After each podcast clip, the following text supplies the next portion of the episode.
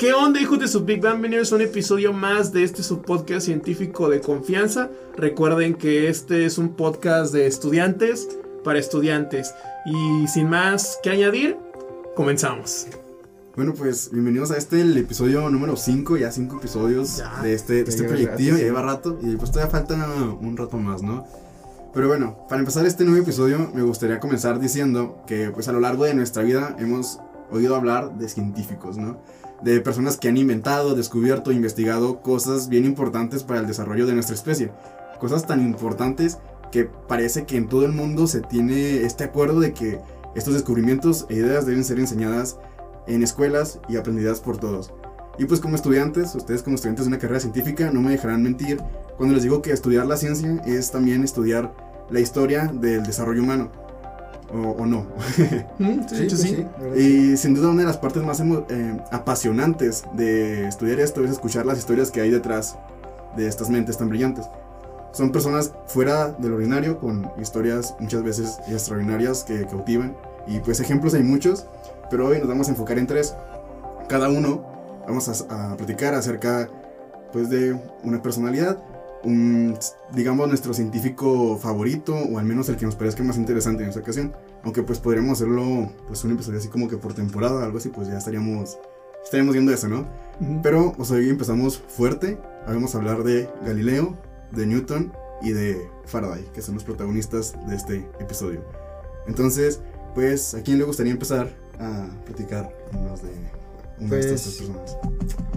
Pues mira, si quieres puedo empezar yo. Y yo traigo una personalidad que, pues ya dijiste el nombre, ¿verdad? Pero a mí lo que me llamó la atención de esta persona fue más que nada su humildad, las raíces de las que venía y todo lo que, todo que, todo lo que logró lograr.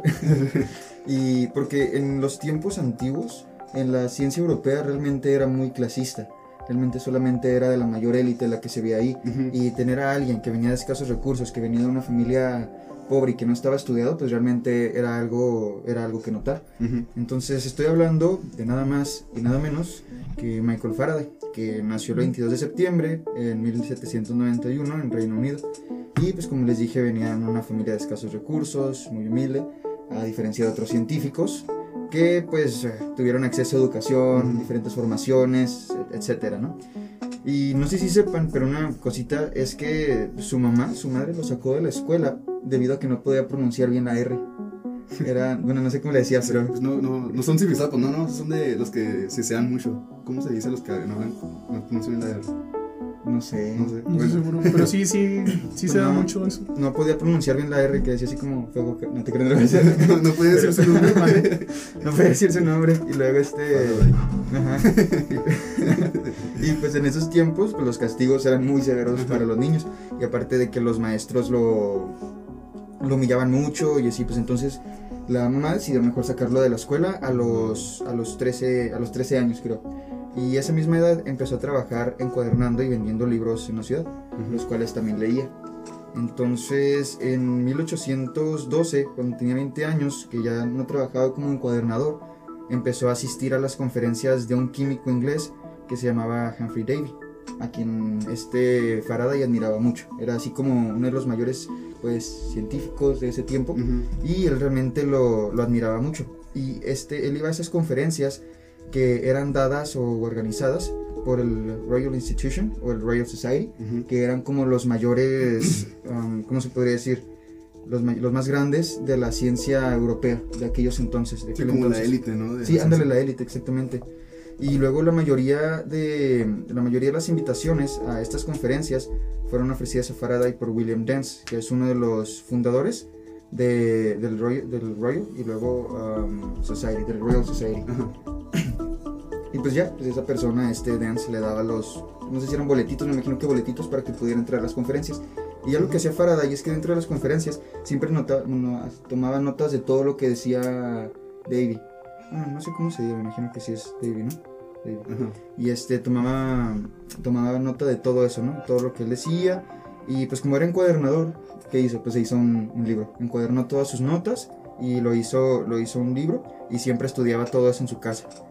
Y luego, un tiempo después, Davy estaba haciendo un experimento con tricloruro de nitrógeno y se dañó gravemente la vista. Entonces ya no podía hacer, ya no podía seguir haciendo sus cosas de científico, sus, sus investigaciones. Entonces necesitó buscar un, un asistente. Entonces Dance, que era la misma persona que le estaba dando a, a Faraday los boletitos para que pudiera entrar, le recomendó a, a David que le dijo, pues mira, ve, ve a este chavo, o sea, ve su cuadernito, su- sus notas y Le todo esto, o sea, ganas, le echa, le echa ganas, echa o sea, ganas. sabe qué onda. Sí le sabe. Entonces, sí le sabe. Sí. Entonces, pues ya David dijo así como que, órale, pues tráetelo, está bien. Y pues hacía. Realmente lo que hacía era. No trabajaba ahí como científico, sino que era muy como ayudante. Ajá. Así de que limpiaba, hacía cosas, movía cosas. Mm. Y luego. El chalán. Era el chalán, haz de cuenta, sí. Y, y un, un tiempo emprendieron un viaje por el continente, ¿verdad? Esto fue entre 1813 y 1815. En este, en este tiempo, pues eh, creo que uno de los sirvientes o el sirviente no quiso ir, no quiso acompañar a Davy. Entonces a Faraday le tocó hacer todas esas labores. Y la esposa de, de Davy, que era Jane Apris, me imagino que así se dice el Ujú. apellido, ella realmente no, no lo toleraba que estuviera ahí, lo trataba como un sirviente más. O sea, no, la la esposa de Faraday no quería a Faraday. No, no, no, la esposa de Davy Ah, ah, ok, no quería a Faraday. no lo quería. Ah, ok. lo trataba como un sirviente más. Entonces, por ejemplo, le, Se le se- daba asquito, ¿no? le daba como asquita, así, porque pues no, como les digo, era una élite muy, muy clasista. Ajá. Pues es que Sí, era sí. la, la época era de, de- la época victoriana, ¿no? En donde pues era clasismo y racismo en todo su esplendor, ¿no? Pues había mucho clasismo, sí. 1800 no. Entonces, Sí, era victoriana ese. la verdad no sé si era Sí, pues bueno, eh, ¿en qué año nació Faraday, perdón? En 1800, no, 1791, 791. sí. No, entonces creo que era más adelante, más o menos. Pero igual Pues, ¿cu- cu- todavía- ¿Cuándo murió él? Pues es que ya estaba empezando la reina Victoria, vivió como de entre 1830 en adelante. No, eso fue antes de la reina. vivió la Victoria. Ah, entonces. Pero bueno, era los, los gajes del oficio de Sí, la sí. época, ¿no? El clasismo, Pues, el bueno, el no es como clasismo que- siempre ha existido. Sí, no es como que la reina Victoria diga, diga, a partir de ahora todos hay que ser clasistas, ¿no? No, no, no, no. O sea, o sea, hablo de la época victoriana porque pues era Ah, el- la época del imperialismo británico, todo ese tipo de cosas. Y estaba, pues siempre ha estado, o sea, es como, como lo mencionas. Pero antes era evidente, o sea, era así, bueno, ahorita también es evidente. Sí. Pero Sí. antes era de que, bueno, no quiero No, ponerlo así. Pero, o sea, llegabas y Sí, si te escupían, ahora pues. Ya no te escupen. Bueno, la piensan, ¿no? Entonces ya hay derechos humanos, entonces. Sí, ándale, ándale. Ahorita te pueden timar en Facebook y ya no te, ya no te escupen. Es lo de menos, pero. ahorita ya hay derechos Te humanos. funan, sí. Pero bueno, Pero pues era la, la situación a la que se enfrentaba, ¿no? Por el hecho. Sí, bueno, el caso es que pues Faraday pues iba en calidad de asistente, asistente científico, ¿no? Pero pues le ponen a hacer tareas este, de, de, de, de- de criado, ¿cómo se dice? De, sirviente. Le ponen a hacer tareas de sirviente. Entonces, pues como les digo, a la esposa de Davy no le gustaba mucho Faraday. Entonces lo ponía a hacer, lo ponía que viajara fuera del carruaje, del carruaje, que comiera con los sirvientes y todo ese tipo de cosas. Pero lo trataban Sí. realmente como si fuera un sirviente más, que pues no era. estaba gacho eso. Y lo bueno de este viaje es que le dio acceso justo de lo que estábamos hablando ahorita, a toda la élite científica. Mm, que lo ubicaran, ¿no? De Sí, ah, toda la élite europea de la ciencia lo ubicaron, lo vieron y dijeron, mira, este chavo se ve que tiene talento. O sea, rápidamente todos empezaron a ver así como el potencial que Ajá. tenía Faraday. Entonces, después duró como ocho años, duró como ocho años trabajando con Davy y Faraday ya había recibido varios ascensos, ¿verdad? Entonces, de esa manera, eh, para 1820, él ya lograba trabajar como científico, ya había cumplido su sueño de poder estar haciendo lo que un científico hace. O sea, ya no era un criado más, ya no era nada más el chalán, ya era, ya era uno más Ya, ya de, de ellos, el por así decirlo. Ajá. Y mientras tanto, en Dinamarca, Auster, que él, no sé si sepan, cómo se descubrió el... Bueno, El electri- no, que. No, pues es que eso lo, lo mencionamos en el episodio 3, creo, en el, en el top. Hablamos sobre cómo Orsted descubrió la electricidad, de que por accidente estaba ahí en un experimento y pasó un imán y vio que hubo una... Pues no, es que lo, lo, lo voy a explicar mal, pero realmente no descubrió la electricidad. Descubrió que Ah, sí. el, pues el flujo de electrones, que el Sí, porque Sí, hace crea- curioso los eléctrico griegos, creaba ¿no? un campo que era un, un campo Eso fue en sí lo que descubrió. Sí, cierto. Entonces, un tiempo, bueno, entonces logró descubrir eso, ¿no? Y un tiempo de- después, Ampere logró descubrir la razón de esto y logró demostrar que un cable enrollado por el que pasa una corriente eléctrica se, se forma, se, se comporta de la misma forma que un imán. Ujú. Y pues a Davy y a su compañero William Hyde Walston, que era un, un científico también inglés, eh, pues ellos querían lograr replicar este experimento, ¿verdad? Y querían hacer un movimiento continuo haciendo uso de la electricidad. Mm, Entonces, eh, después de varios fallos, no pudieron. Y Faraday se dio a la tarea de intentar hacer esto, ¿no? Y usando una batería, un recipiente de mercurio, un cable suelto y un imán, este Faraday logró transferir la energía eléctrica en movimiento circular continuo. Entonces, ¿qué es eso? O sea. Un motor. ah, ok. logrando ok. así el primer motor. Así, entonces Ajá. Faraday pudo, tra- pudo transformar la electricidad en movimiento. Hace cuenta que básicamente era pues la pila y luego este, le induces corriente eléctrica a un cablecito Ujú. y luego ahí es, es como un recipiente de mercurio, pones la, el imán en medio y el, como es un cable suelto y va dando vueltas. Un, un reilete o algo así. Ah, no, o sea, es un cablecito así y lo este, de este mercurio así, Ah, ok, ok. más o menos. Ok. Entonces, pues sí, ¿no? Fue el primer motor que pudo transformar electricidad en movimiento. Y pues Faraday se emocionó mucho por lo que había logrado. Y pues lo que hizo fue que presentó varios trabajos, hizo varios trabajitos. O sea, los escribió, los publicó. Y de esta manera logró ser reconocido a nivel mundial. Pero no se les olvide que Davy era como su, su maestro, su, su jefe, ¿no? Entonces eh, nunca le presentó estos trabajos a, a Davy. Entonces esto creó una controversia dentro de la Royal Society, donde este Davy, o sea, en lugar de como sentirse orgulloso de la persona que él había, es como si adoptas un niño, ¿no? Que Ajá. viene desde cero y así, y logra algo pues impresionante, pues tú qué haces, y como que, vale, pues qué chido, ¿no? Ajá, que Pero, ándale, ajá, pero Davy no. Davy se lo tomó mal. Entonces lo denunció de plagio. O sea, le dio envidia al vato. Le dio envidia, o sea, es lo que dicen, que le dio envidia. Y también hizo arreglos para que Faraday no fuera aceptado dentro de la Royal Society. O sea, lo acusó de plagio y luego también hizo algunos movimientos ahí. Sí, pues bien dicen que Kiko envidiaba al chavo. El chavo no tenía nada. sí, nunca mejor dicho. Sí. Que. O sea, no, no quiero compararlo, pero es esa idea de que, de que, ah, mira, ya tu pupilo, como así se le dice, ¿no? Que lo estuviste ahí formando y todo, resulta que te supera, pues muchas veces sí está ese, pues ese ego, ¿no? Ahora sí que Ese Davey ego. envidiaba a Faraday y Faraday no tenía nada. No, o sea, pues, Tiene motor. pues tenía mucho ingenio, pero sí, sí, pues sí, eso sí. que es lo que realmente importaba. Y pues ya, sí, o sea, no se sabe exactamente la razón, pero pues obviamente fue algún tipo de, de envidia, ¿no? De que no toleraba que alguien menor a él, entre comillas, que alguien que pues, fuera inferior a él, pudiera lograr algo así.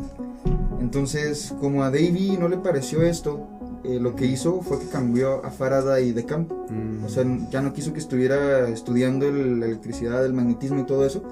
Entonces le dijo, ¿sabes qué? Te me vas para Alemania. Y lo mandó a estudiar lo- la composición de unos cristales con cualidades ópticas. Entonces estos cristales eran de borosilicato de plomo. O sea, lo mandó a Alemania a estudiar eso. Entonces estaba trabajando en hornos, estaba haciendo este tipo de cosas. En, duró ya cinco años y no tuvo ningún tipo de, de éxito. Y, y pues, No, o sea, fue como que cinco años desperdiciados, por así decirlo. Ah, pues se podría decir que sí, pero bueno, entonces estos cristales después, eh, pues bueno, no- nunca consiguió eh, resolver nada con esos cristalitos, ¿no? Pero dijo, ¿sabes qué? Así como que, oye, pues vamos a llevarnos uno, o sea, que lo guardó así para el recuerdo. Ajá. Y tiempo después, uno de esos este, cristalitos lo ayudó para poder relacionar el fenómeno de electro- electromagnético con la luz. Mm. O sea, porque estaba intentando ver cómo cambiaba la luz a través de un, de un objeto. Entonces eh, intentó con muchísimos. Intentó así, por ejemplo, con diferentes gases, intentó con diferentes pues, sólidos. Y pues nada, hasta que dijo así como de pura... Es algo que dirías tú, de pura chiripa. De pura chiripa. Dijo así como que, oh, bueno, pues voy a intentarlo con este pedazo de, de cristal, ¿no? Que me Ajá. traje de allá de Alemania, que me estoy haciendo esos estudios. Y resultó que sí, que con ese jaló vio, pudo ver una distorsión, que es lo que él quería. Entonces, pues ya, este, fue, fue así como pudo relacionar el efecto electromagnético con luz. Y también el, pues, el mayor descubrimiento que, que tuvo Faraday fue cuando se dio cuenta que se enrollaba un alambre en cada lado de un aro de hierro y a uno de estos le hacía pasar una corriente y del otro también le inducía una corriente, pero temporal, se creaba un fenómeno que se llama inducción mutua. Mm, No, a ver, ¿qué es? Bueno, Pues es eso la inducción inducción mutua. de los dos lados. Ah, ok, ok, sí. Pues como inducción, pero, al- pero por los dos lados. Pues sí, o sea, si, te- si tienes, pues, pues bueno, sí, ¿no? O sea, si se explica rápidamente. o sea, Sí, si sí, tienes sí, un alambre enrollado en cada lado y a los dos le induces una, una, una corriente, pues es una inducción mutua. El mutua de, de tú y yo, ¿no? Si somos corrientes los dos, pues tú y yo. Algo así. Mutuo. Mutuo. Ajá. Me agarraste en curva. y luego, pues también en otros experimentos pasados se observó que si se pasaba un imán en el interior de una espiral de, de alambre se generaría una corriente eléctrica. Y de igual manera, si se movía la espiral y el imán estaba en reposo, Ok. o sea, lograbas crear una, una, una corriente eléctrica. Y pues estas demostraciones establecieron que un campo magnético variable genera un campo eléctrico. O sea, pues que si tienes tu, tu anillo, tu aro de, de, de un alambre, de una espiral. De cobre, digamos. De, de cobre, ándale, sí. Entonces, si le pasas un imán, o sea, que se esté moviendo, pues el cambio de este, el cambio del, del campo magnético, pues va a generar un campo eléctrico. Y eso fue lo que descubrió y de esa manera logró inventar el primer generador eléctrico. Y pues ya toda esta relación fue modelada matemáticamente por James Clerk Maxwell y lo puso como, o bueno, la hizo conocida como la ley de Faraday, que posteriormente se, convertiría, se convertiría en una de las cuatro ecuaciones de Maxwell, de Maxwell porque ya sabemos que Maxwell lo que hizo fue unificar, ¿no? Le hizo las cuatro ecuaciones. Y pues que esto también eh, evolucionó en un modelo más general que se llama la teoría de campos. Y pues esas no fueron las únicas aportaciones de Faraday a la ciencia, sino que también este, inventó o descubrió más bien el diamagnetismo, que en 1845 describió que muchos eh, materiales tenían una repulsión débil a los campos magnéticos. Y a este, a este fenómeno pues le, le puso así, ¿no? Diamagnetismo. De magnetismo. Sí, Y luego también pues la polarización de la luz, que es lo que les decía ahorita, que usó, que usó el pequeño pedacito de, de cristal. Y pues esto es lo que, lo que, lo que, eh, pues lo que es básicamente, es que es la desviación del plano de la, polar- de la polarización de la luz como efecto de un campo magnético. Ujú. O sea, cuando atraviesa un material transparente como el vidrio o como estos cristales, eh, pues se trataba del primer caso en- conocido como la interacción entre el magnetismo y la luz. Entonces así fue como logró relacionarlos con estos cristalitos. Ok, y es cuando dijeron de que, ah, pues la luz es una, una onda electromagnética y eso, ¿no? Sí, y pues aparte también eh, estuve viendo por ahí que Faraday también era como que daba eh, conferencias, daba muchas Ajá. conferencias, así las conferencias de Como, Navidad como y todo eso. su, como su ídolo, ¿no? Acá. Ajá, Ah, ok. sí. Entonces pues sí, un grande el Faraday. Y pues sí, eso que dices tú de, de, de cómo la gente mueve cosas para hacer que otras personas se muevan mal, sí se da mucho. Y hay muchas historias de la Royal Society que hablan sobre, pues, sobre eso, ¿no? Y está bien curioso cómo aún en un entorno donde se favorece la investigación, donde se favorece el apoyo mutuo, este, sigan ocurriendo el tipo de, de pues de, ¿cómo, cómo decirlo? Pues este tipo de jugadas, ¿no? Y eso está, está, está gacho. Y pues, eh, sí, eso fue todo de Faraday o tienes algo más que... Pues nada más que falleció el 25 de agosto de 1867, hace los 75 años de edad. Oh, y otra cosa es que también él no publicó, o sea, como que todo esto que descubrió, como que era muy nuevo para su época. Ajá. Entonces él decidió como que no publicarlo, pero usó un escrito. Entonces ya los últimos años él estaba teniendo muchos problemas, o sea, tenía problemas como puros problemas mentales y entonces falleció. Y entonces poquito después, o no sé si poquito antes o poquito después, se publicó ya como la última versión de su de toda su investigación. Nada más que lo triste es que él no alcanzó a ver todo el impacto que tuvo. Entonces no me acuerdo si se publicó antes y, y pues se puso mal y no alcanzó a ver el impacto o falleció y luego se publicó. Es lo que es lo que no Igual estoy seguro. En ninguna de las dos alcanzó a ver. El caso es que no alcanzó a ver el impacto que tuvo toda su, su investigación con el mundo moderno. Porque realmente pues él lo que inventó fueron los, los, Motores. los motores. O sea, y si te pones a pensar pues en todos lados tenemos motores. Mira, aquí tu computadora tiene un Un motor. Los aviones, los carros. Bueno, que eso es un poquito diferente, Los ¿no? teléfonos. Los teléfonos. Todo tiene motores. Ajá. Sí, pues sí, es, es como funciona la electricidad de, la sociedad ahorita. Sí. Y de hecho, él, él fue el que intuyó la idea del campo eléctrico, ¿no? Sí, sí, Sí. Y de hecho que se podía... Y del magnético también. Dijo que se podía mover a través del vacío. Que no necesitaban moverse a través de nada. Porque ya ves que en esos tiempos estaba como de moda el éter. Sí, pues siempre está ese de que pues esa idea un poco como creían que eran ondas, los que defendían que eran ondas, Ujú. pues tenían que decir así como de que pues es que tiene que moverse por un medio. Sí, Entonces, ¿qué medio es? Pues hablaban de la, de la quintesencia, del éter. del éter. Entonces, por eso lo... Sí, entonces Mencionaba. también otra de las cositas era que él decía que no necesitaba del éter para poder moverse. O sea, que se podía mover a través del vacío. Y también esas eran una de las cosas que no se aceptaban de, la- de las, Ujú. de las investigaciones que él quería publicar. Sí, pero porque no tenía esa base de matemática que ya después. Maxwell le dio, porque. Maxwell también tomó su idea de los campos y lo generalizó y fue lo que realmente lo que pues, realmente hizo. De hecho, eh, a mí me llama la atención porque no, no sé si llamarle leyes de Maxwell o ecuaciones de Maxwell. Yo digo que es más correcto decirle ecuaciones, ¿no? Pues sí, ecuaciones. Porque realmente lo que hizo fue que si la sintetizó, agarró la ley de Coulomb, agarró la ley de Ohm, ¿no? Por así decirlo, de todas. Y la de- Y vámonos, Y la las, las, las juntó pues básicamente como lo que hizo pues en Newton, ¿no? Ya en su momento. Pero sí está muy interesante de que diera esta pauta porque pues, te das cuenta de que el, el señor tenía una, ¿cómo se le dice? Un ingenio muy grande. O sea, para... Bueno, yo me, yo me imagino, o sea, yo no podría darle una explicación así sin saber lo que ya sé, ¿no? Así como, ah, caray, ¿por qué, por qué, por ejemplo, con la gravedad, ¿no? Que también decía Newton, ah, es una fuerza de acción a, de- una fuerza de acción a distancia y que es instantánea. Ujú. Entonces, ah, caray, pero ¿por qué? ¿Por arte de magia o por qué? Entonces, que le haya dado ese tipo de explicación y que, y que haya habido gente que le diera ese sustento matemático, pues está, está genial porque son necesarias las matemáticas, pero creo que todavía sobresale más cuando destacas el ingenio por sobre otra cosa, ¿no? Yo supongo. Sí, sí. Y esas ideas que, que cambian las cosas. Y pues eso, este. Ya es todo por Faraday, ahora sí. Sí, pues yo creo que ya, ya terminé con esta gran personalidad de Faraday. Un grande sin duda, este. Entonces, ¿qué tal si nos pasamos a, a Galileo o quieres que yo de primero. Eh, pues si quieres vamos con, con Galileo, Galileo Galilei. Ok, vamos a ver qué trae Galileo. Pues bueno, chavos, este, nuevamente mencionándolo, Galileo Galilei, porque la verdad, este, creo que ya le había mencionado en un episodio, yo le tengo muchísima admiración a este señor, de plano son una de las personas a las que más respeto, por así llamarlo, ¿no? Así como, este, entre, entre otras tantas celebridades, pero porque, este, creo que no es arriesgado llamarlo a él el padre de la ciencia, o el padre de la ciencia moderna, o del, del método científico, mejor dicho porque gracias a él este, se dieron los fundamentos que seguimos utilizando hasta la fecha para poder este, realizar este, estudios y poder, más que nada, poder interpretar eh, pues la realidad que nos rodea, básicamente.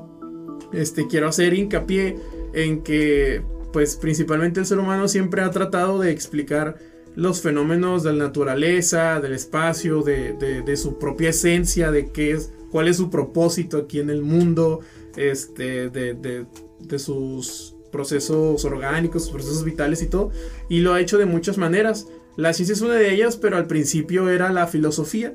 La filosofía prácticamente, pues eh, creo que la, la etimología de la filosofía es el amor al conocimiento, ¿no? No sé. ¿Eh? Bueno, creo que sí. Entonces, este, precisamente eh, la filosofía ha estado presente desde el origen de la, pues de la, pues, de las civilizaciones, este, como tal, así como la religión. La religión también de cierta manera, pues pueden ser concepciones filosóficas de la vida, pero le dan un carácter, pues siento que más, más eh, divino, eh, pues de ese tipo de, de- asuntos, ¿no?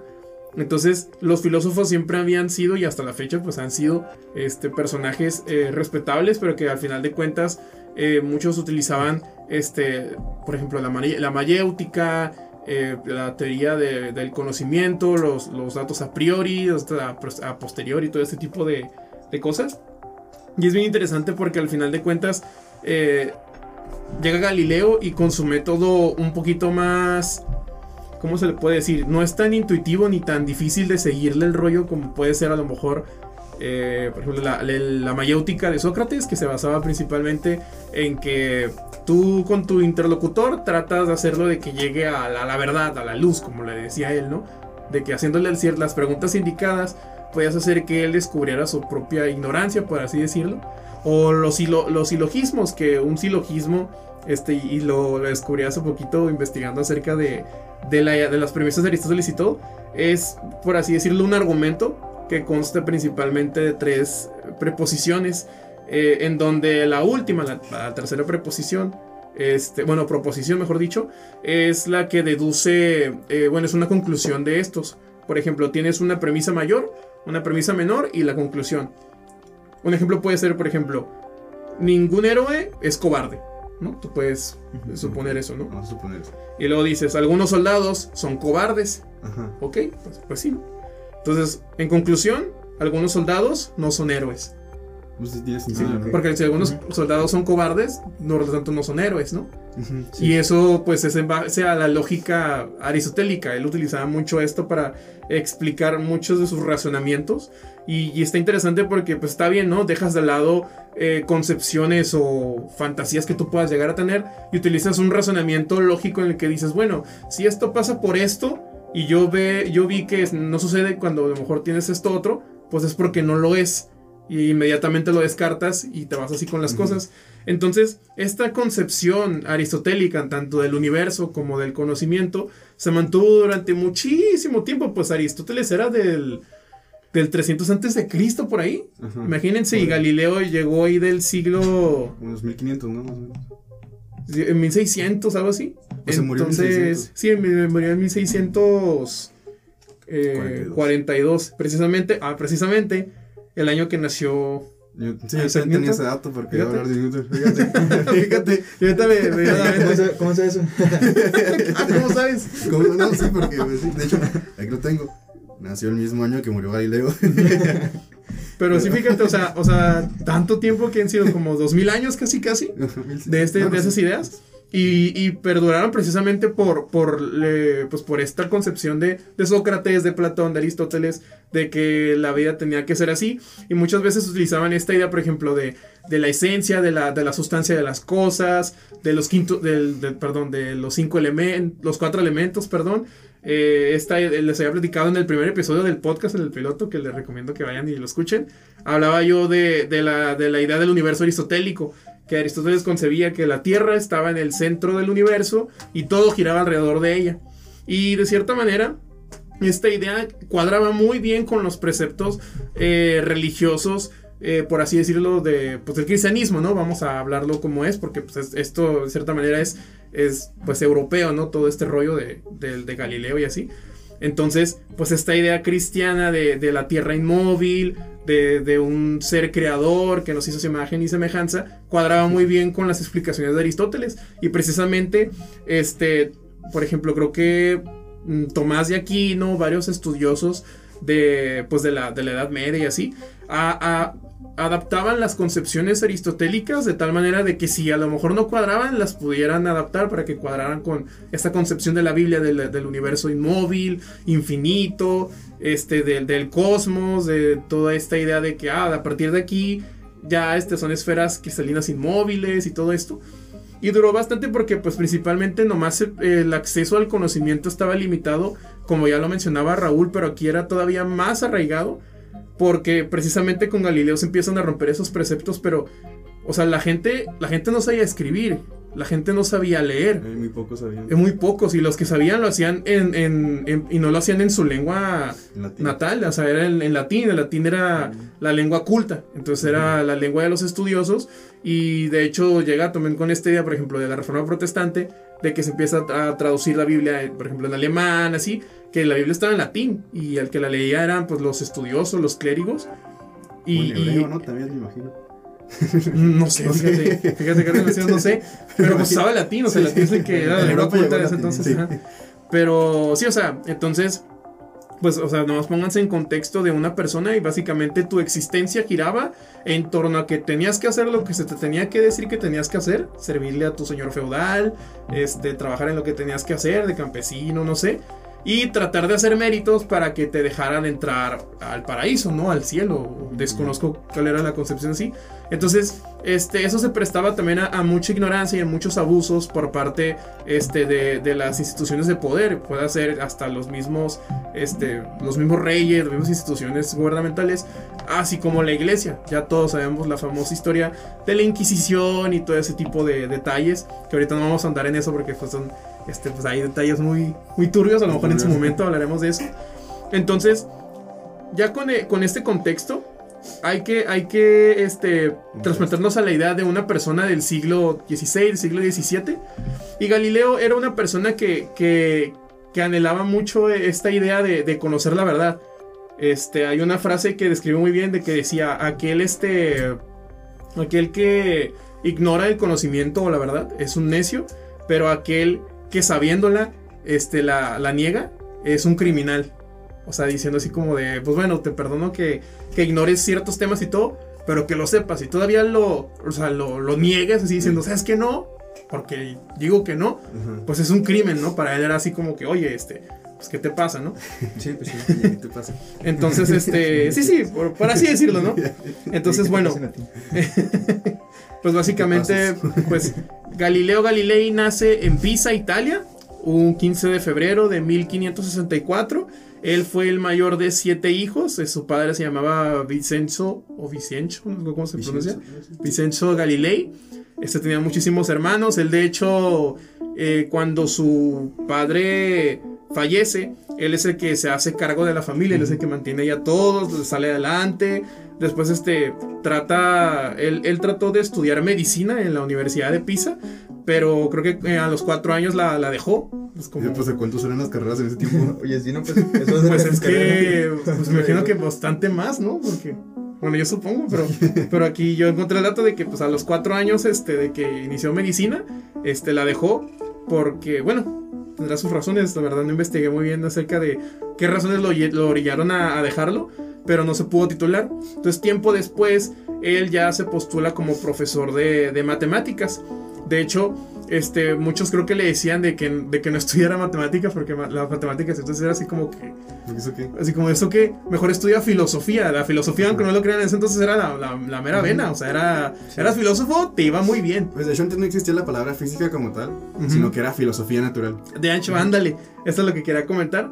De que los físicos que eran, bueno, que hacían física, por así decirlo, entonces, eran filósofos naturales que hablaban acerca de geografía, de características del universo y todo en base a la filosofía aristotélica. De hecho, Aristóteles fue de los primeros precursores que hablaban acerca de, pues, los, quin- de, los, de los cuatro elementos y todo ese tipo de cosas.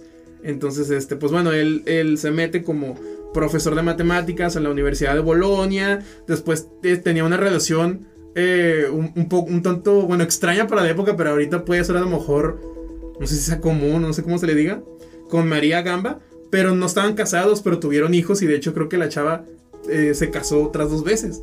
Es como, pero, seguía- pero tenía hijos de Galileo y seguía teniendo hijos. Relación abierta, ¿no? Pues no sé, no sé cómo se le diga, pero era, era, muy, era muy moderno el Galileo. muy adelantado para la época. Sí, sí, En muchos sentidos. Fíjate, era la edad moderna y era más moderno. Era que más moderno. Entonces, este, pues bueno, este te- eh, tuvo, creo que tuvo como cuatro hijos, una hija que se llamaba Virginia, Poquitos, ¿eh? Para la época. ajá, María Celeste, Livia, Vicen, Vic- Vicenzo, creo, No sé. como su papá. Tuvo varios hijos. Después, este, pues él, este, le gustaba todo eso, el conocimiento y todo. Le llega la, la noticia de que en Países Bajos o Flandes, como era, se le conocía creo que en aquel entonces, este, se construyó un aparato con el que puedes ampliar, puedes ver los objetos más cerca que los podía ver así, que pues es el telescopio. Sí. Y a, a Galileo pues le encanta esta idea y él de hecho la, la promueve ahí en su, en su ciudad y todo como un instrumento bélico, como para la guerra, para el armamento, de que oye, es que así puedes ver a los enemigos más de cerca. Ah, órale, pues eh, hazte una patente o algo así. Te una feria para que la Ajá, vean chida. y, y construyó su telescopio y todo y lo presenta ante el Senado de, de Venecia. Entonces está es, es esa famosa imagen, ¿no? De las pinturas en donde está Galileo y le enseña al Papa de que mira, ahí está eh, Júpiter, sus lunas y la fregada y no sé qué. E inmediatamente cuando hace esto, Galileo choca con, con la... ¿Cómo se le dice? La aristocracia, el clérigo, no sé cómo se le diga, los entes de poder, sobre Ajá. todo la iglesia Sí. con estas ideas de que, por ejemplo, ya había llegado antecedentes, por ejemplo, Copérnico, Nicolás Copérnico, él ya había intuido de que, de que la, la Tierra no era el centro del universo, no porque haya hecho observaciones ni nada, simplemente porque para él, pues se le hacía más, Más lógico, lógico. más, era lo natural para él. De hecho, este, por aquí tengo, lo voy a citar, aquí tengo una, una frase que él dijo, literalmente. Aquí está, dice, en medio de todo está el asiente del sol. Pues, ¿quién podría esta lámpara, quién pondría esta lámpara en otro lugar mejor que en este más bello que esté más bello que los templos que en el centro, desde el cual puede iluminar todo al mismo tiempo. O sea, él se preguntaba este tipo de cosas. Estaba hablado así como que en prosa porque todo lo escribían así, bueno, en, en verso. De hecho, algo muy curioso es que también Galileo resaltaba mucho en sus textos como textos literarios muy ricos, porque así era, así era todo. De hecho, varios filósofos hablaban como por diálogos, como con personajes. Y Galileo utilizaba mucho esto para comparar a, a un, por ejemplo, a un hombre que creía en la teoría geocéntrica, la, la, la de Ptolomeo, y a un hombre que creía en la teoría heliocéntrica y lo ridiculizaba de que, ah, este, ¿por qué piensas esto? Pues estás tonto o algo así. Como un cómic o algo así. Ándale, como un cómic, como una sátira, por así decirlo. Entonces, Sí. el vato era muy arriesgado. Y sobre todo porque él, él era conocido de, de- del Papa de aquel entonces. Y, me- y yo leí que pues él había, le había pedido permiso de, oye, voy a hacer esto y el otro. Ah, está bien, date, no te preocupes. Pero cuando le enseñó lo que se había escribido, el Papa se molestó porque decía que estaba ridiculizando los preceptos de la Biblia y todo. De que, oye, es que, pues, ¿qué te pasa, mijo? O sea, eso es herejía. Oye, dijiste que no ibas a escribir nada de esto. No, pues es que así funcionaba, Leo. O sea, así llamaba el Papa. Así funcionaba, Leo. Pero, ¿qué, quieres que te diga, no? Así es. Y se molestaron con él. Y, y muchas de las cosas que, que él este, trataba de explicar mediante las observaciones, que eso es muy importante, él siempre se basaba en las observaciones y no intuía lo que decía de que, pues yo deduzco que en base a esto, no, él decía, mira, se ve que hay lunes en Júpiter, por lo tanto, hay lunes en Júpiter y giran alrededor de Júpiter. Entonces no todo gira alrededor de la Tierra. Entonces era así como que la gente, ¿cómo se te ocurre decir esto? Y la frega.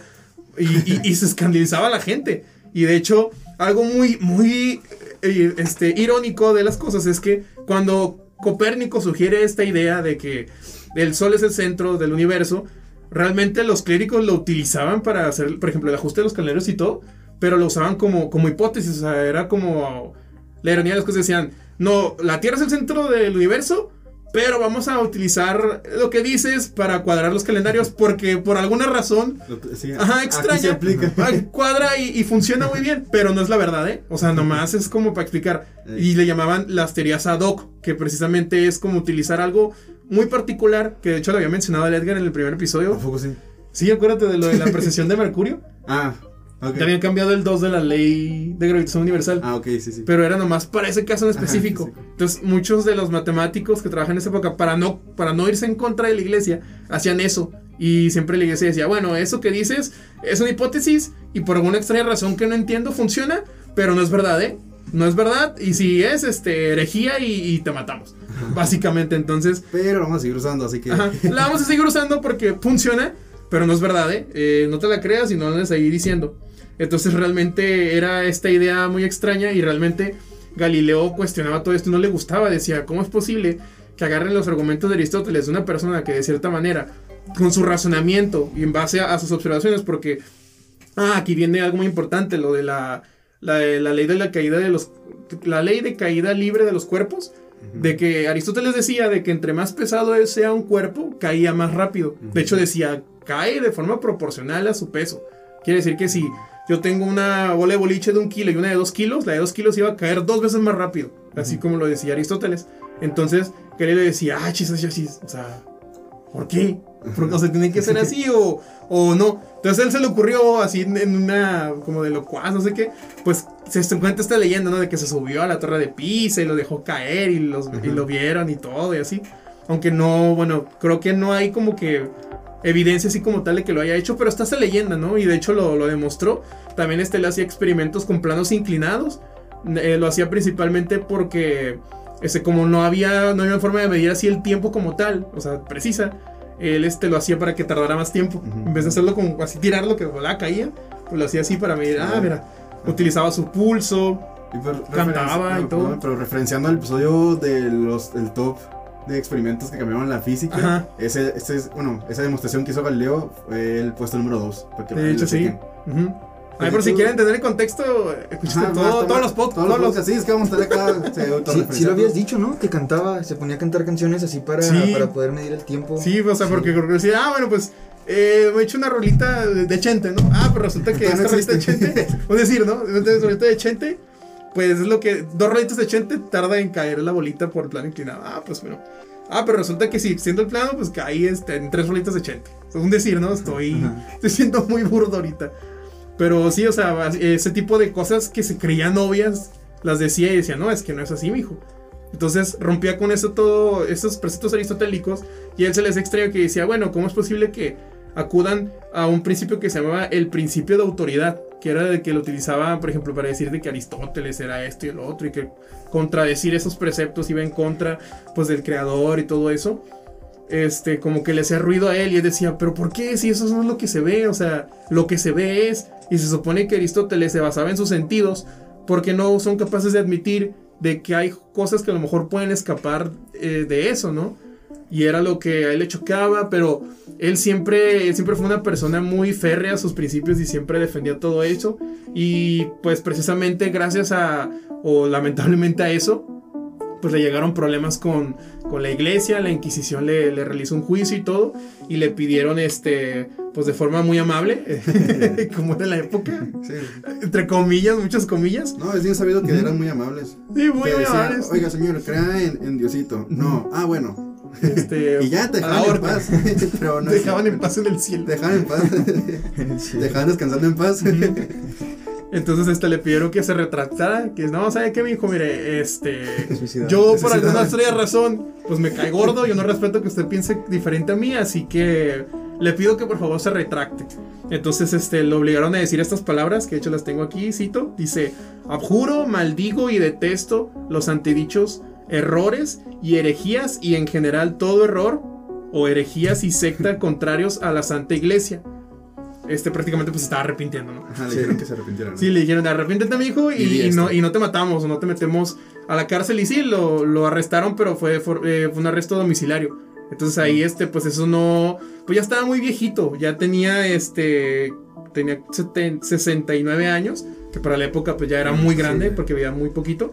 Entonces, este, pues dijo, bueno, ya, ya que, o sea, ya, pues ya me. Este, ya, de todas maneras, si estoy en mi casa, voy a poder seguir trabajando. Y precisamente sí, siguió trabajando en todos esos, eh, lo de los planos inclinados.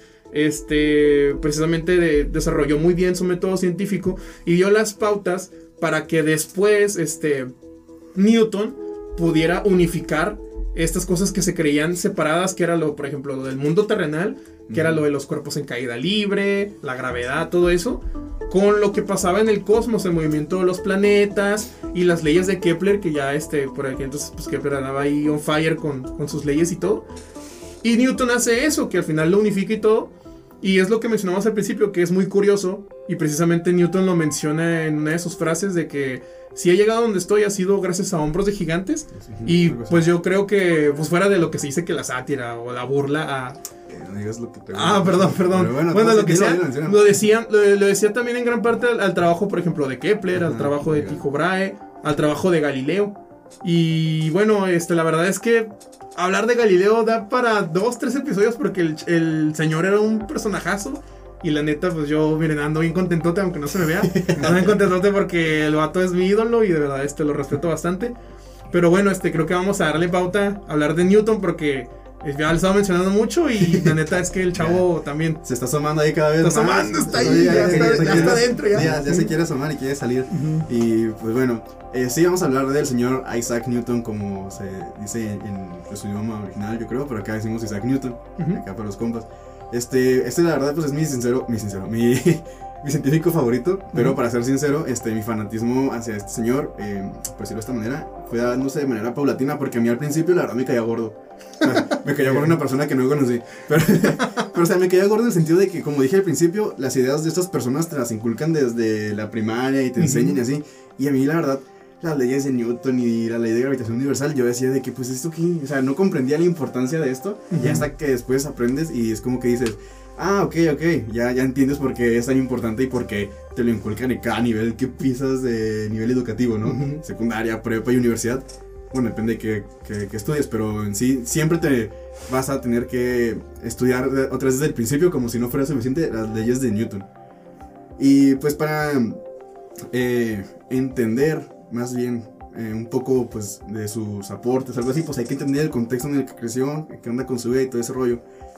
Es que hay muchos matices por los cuales ver la figura de Newton, porque para muchos era pues un genio indiscutible, pero también era, por no decir una, una, una grosería, era una mala persona, ¿no? Era- se pasaba de lanza también. Tenía mucha soberbia. Ajá, era soberbia. o sea, Newton era lo contrario de Faraday, este dato no era nada humilde. Y pues bueno, vamos a empezar eh, con la vida de Newton. No se tiene una fecha exacta de la, del día de nacimiento de Newton. Unos dicen que es el 24 de diciembre, otros dicen que fue el 4 de marzo, pero se sabe que nació en 1642, el mismo año que murió Galileo. Está como que bien, eh, no sé, como profético, ¿no? De que se muere uno sí. grande y nace el otro. Eh, pero Newton fue un, un parto prematuro. Nació tan chiquito que cabía dentro de un jarrón. Ajá. Sí, Órale. neta. No manches. Y de hecho tenía que usar un collarín en el cuello para sostener su cabeza durante sus primeros meses de vida porque si no se le iba. Ah, pobrecito. Ajá, Y nadie pensó que lograría, lograría vivir tanto tiempo, ¿no? Entonces, eh, ¿qué más? Ah, sí, pues imagínense al, al pobre niño, ¿no? Su papá se murió cuando él tenía como tres meses de nacido. Y a los tres años su mamá lo, lo abandonó para casarse con un señor de apellido Smith. Y pues este Newton fue criado por sus abuelos hasta que cumplió 11 años de edad. Este probablemente fue un hecho traumático en su, en su vida, porque a los abuelos nunca les dedicó nada, ni una mención, ni nada a lo largo de su vida. Y de hecho nadie de su, su gente cercana sabía que tenía una abuela eh, hasta que se murió. Que fue como que, ah, pues se murió mi abuela. Entonces, es como que tienes abuela. Ajá. Y de hecho, cuando llegaron a la casa fue como que, ah, también tienes abuelo. Tampoco sabes. Nosotros tenemos abuelos, ¿no? Sí, sí, pero de que. Ah, de que los conocían. Ajá, como que los conocía o algo así. O sea, no, nunca las mencionaba, a pesar de que estuvo toda su infancia viviendo con ellos. Entonces, pues eh, este, este afecto a sus abuelos fue correspondido porque su abuelo lo desheredó, de hecho. Oh. No manches. Y también pues tenía como que odio a su padrastro porque este, este señor se negaba a dejarlo vivir con, con ellos am, hasta que pues se murió, ¿no? Cuando cumplió 11 años. El padrastro mu- murió y regresó a la casa de su, su mamá, regresó a la casa de los abuelos, pero con dos hijos de este matrimonio. Ok. Y de hecho, a los 20 años, Newton hizo una lista de 50 pecados que cometió, dice, según él. 57 por ahí. Aquí tenía apuntados los ejemplos, pero se me borraron. Y para no moverlo aquí, básicamente ponía cosas como que. eh, a él, él- esto se le decía directamente a Dios, le decía tú, así de que, por ejemplo, eh, hice algo en tu día, o de que pues hoy comí demasiado en tu día, que eso es el domingo, supongo. Sí.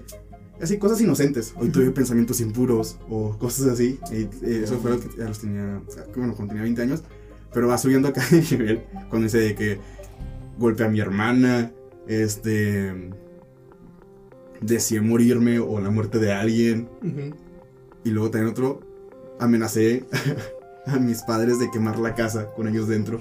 Oh. Esto está bien turbio. Sí, eso está muy, muy piromaníaco. Sí. Pero bueno, cuando la señora regresó a la casa con sus dos nuevos hijos, eh, la- esta reunión familiar duró poquito porque después de dos años, eh, poquito menos de dos años, a Newton lo mandaban a la escuela cuando tenía 12 años. Aquí aprendió latín, griego y geometría y aritmética básica, que era lo que se enseñaba en una, que vendría siendo una secundaria normal en ese tiempo. Entonces, eh, cuando el padrastro... Ah, no, aquí ya la eh, estoy leyendo otra vez. Durante ese tiempo en la escuela eh, se quedó en la casa porque no estaba en su pueblo, no estaba fuera del pueblo, la, la escuela donde estaba. Vivía con un señor que se llamaba el señor Clark, donde tenía que compartir la casa con los tres hijos de este señor, que eran dos hombres y una niña. Y al haber sido criado por sus abuelos en un ambiente pues aislado, pues no podía como que congeniar bien con personas de, de su edad. Ujú. Además de que desde chiquillo se le notaba como que era superior, ¿no? Intelectualmente, ¿no? Y puede que las envidias no ayudaran mucho. Muchos niños de esta escuela lo consideraban como que demasiado astuto y muchos pensaban y creían que Newton se aprovechaba de ellos debido a la agilidad mental que, que él tenía. Ujú. Eh, a Newton no le gustaba estar con niños hombres, eh, se sentía más cómodo con, con las niñas, especialmente con una niña llamada Catherine, que era hija de, de este señor. A este, el Newton era muy habilidoso con, con las manos y así, y a esta niña le construyó muebles para sus muñecas y carritos y cosillas así. Oh. Hay suposiciones, acá nos vamos a poner en modo ventaneando, acá chismecito. Hay suposiciones este, de que hubo un posible romance entre estos dos, entre Catherine y, y Newton, cuando estos fueron mayores. Pero hasta donde se sabe, eh, esta pudo haber sido la primera, única y última experiencia romántica con una mujer que tuvo Newton en toda su vida. Eh, pero esta señorita se, se casó con otro señor, pero igual veía como que con, con cariño a Newton, ¿no? Decía, no, pues era un señor acá serio y pues retraído, pero, pero me caía bien cuando éramos niños, ¿no? Eh, otra anécdota hay es de que el hermano de esta niña una vez le puso una patada en la panza. Así de que llegó y le puso un patadón a Newton. Pero fue porque el Newton le hizo una broma pesada, ¿sabes? De que se desquitó. Y pues aquí el Newton se ardió machino. Y pues este hecho nunca lo pudo olvidar en toda su vida. Y pues para ese entonces aún no era como que un genio como tal, porque aún no lo descubría. Se le atoró el coraje. Ajá, tenía el, el, el, el odio. Y de hecho a Newton le iba muy mal en la escuela. Y lo sentaban hasta atrás, donde estaban los niños más atrasados, por así decirlo. Entonces un día, así de que se acabó la clase, y va y le canta un tiro al vato este. Bueno, sí, le dice, no, pues para devolverle el golpe, ¿no? Para devolverle la patada. sí. Y pues Newton no era ni más grande ni más fuerte, pero tenía, tenía coraje, ¿no? Tenía... Los la- pantalones. Ajá. Y golpeó al otro chavillo hasta que el otro se rindió y ya no pudo golpear más. No, pues Pero sí. no contes- contento con esto, o sea, el vato, Newton agarró las orejas de, ¿De de este vato, de, de su bully. ¿O de él? Ajá. Y lo estrelló contra la pared y le hizo así. Me, acordé, con me acordé de ese capítulo de Malcolm donde pelean con los payasos y los así. Ándale, algo así. Oye, pensé que ibas a decir las, las orejas de burro, así como las que ponían antes en no, la o escuela. sea, literalmente le agarró las orejas y le hizo así. Oh, pobre niño.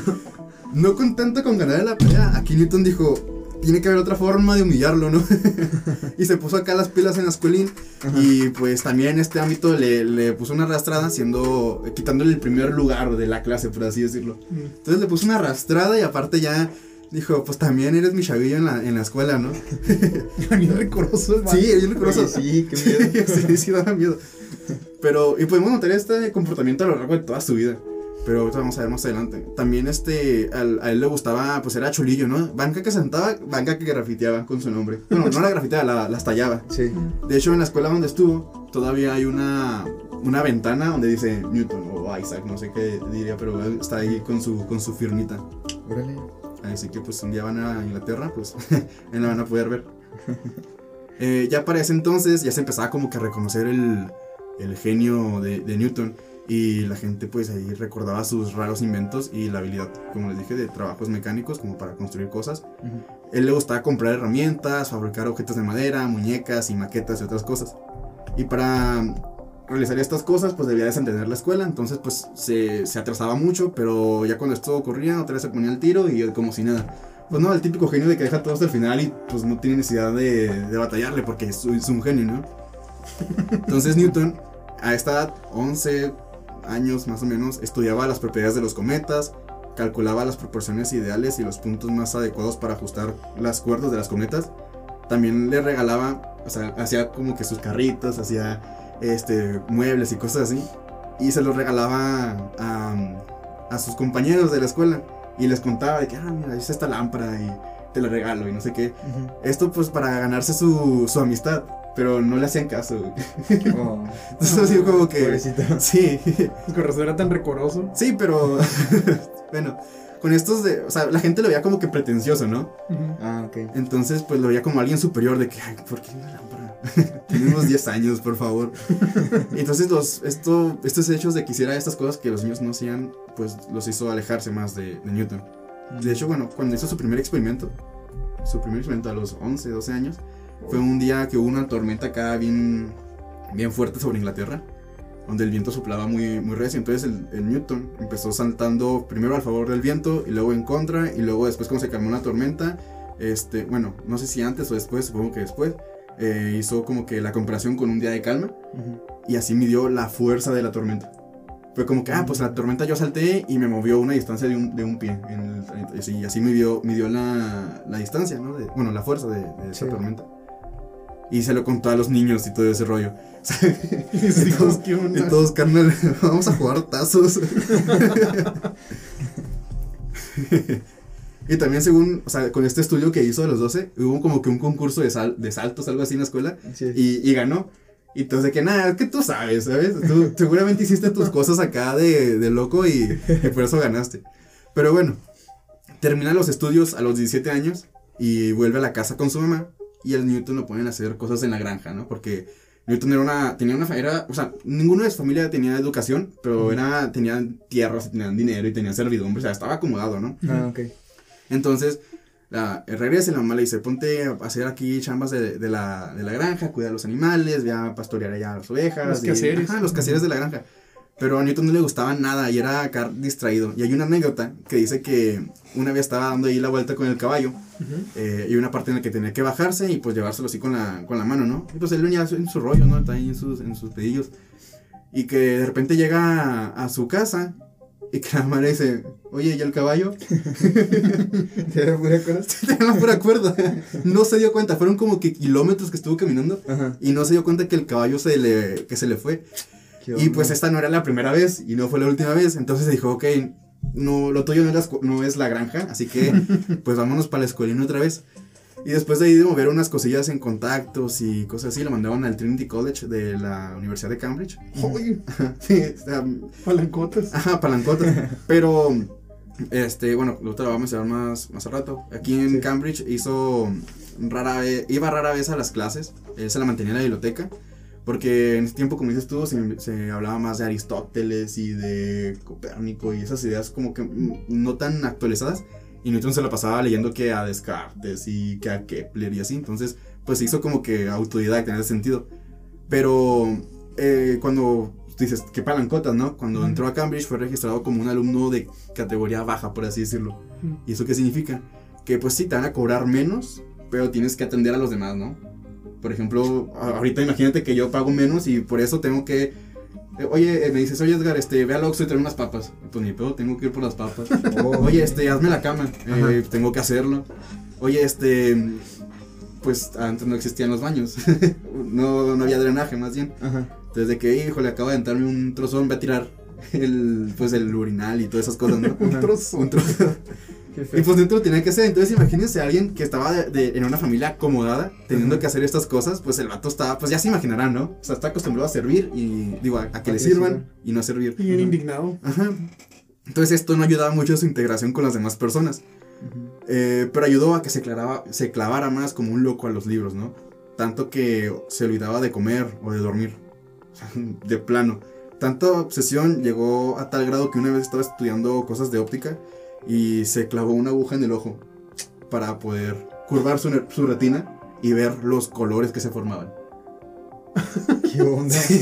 No, estaba loquito. Esa- Digo, digo, digo, rarito el vato. Sí, sí. Ajá. Y pues dicen, no tenía, no, no tenía amigos ni nada, pero él decía, Platón es mi amigo, Aristóteles es mi amigo, pero mi mejor amiga es la verdad. O sea, sí tenía amigos, ¿eh? Sí tenía amigos.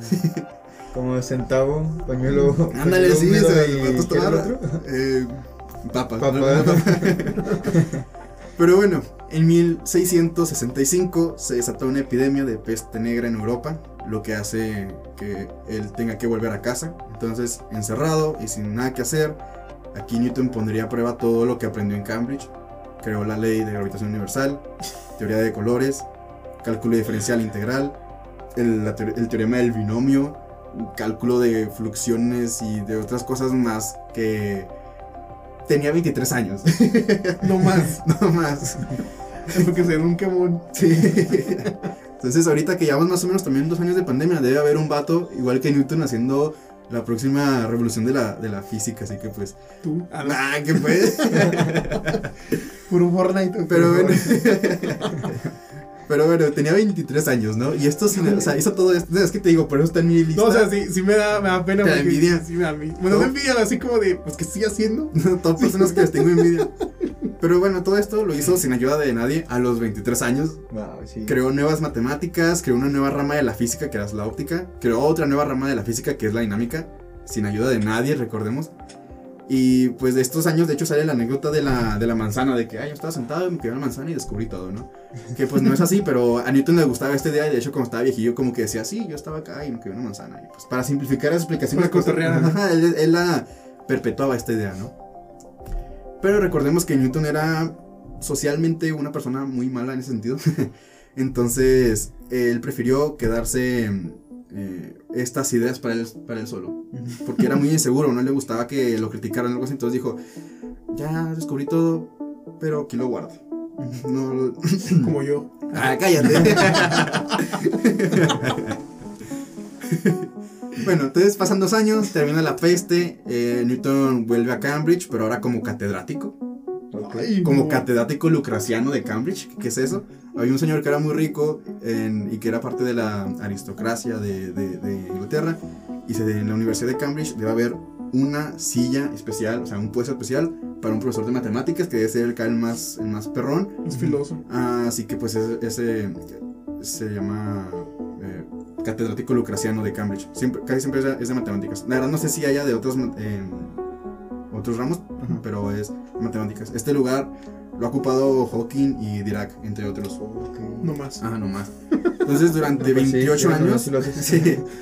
Durante 28 años, eh, Newton fue catedrático lucraciano y su obligación por tener este puesto pues era dar una clase por semana y dedicarle al menos dos horas a la semana a ayudar a alumnos con dudas.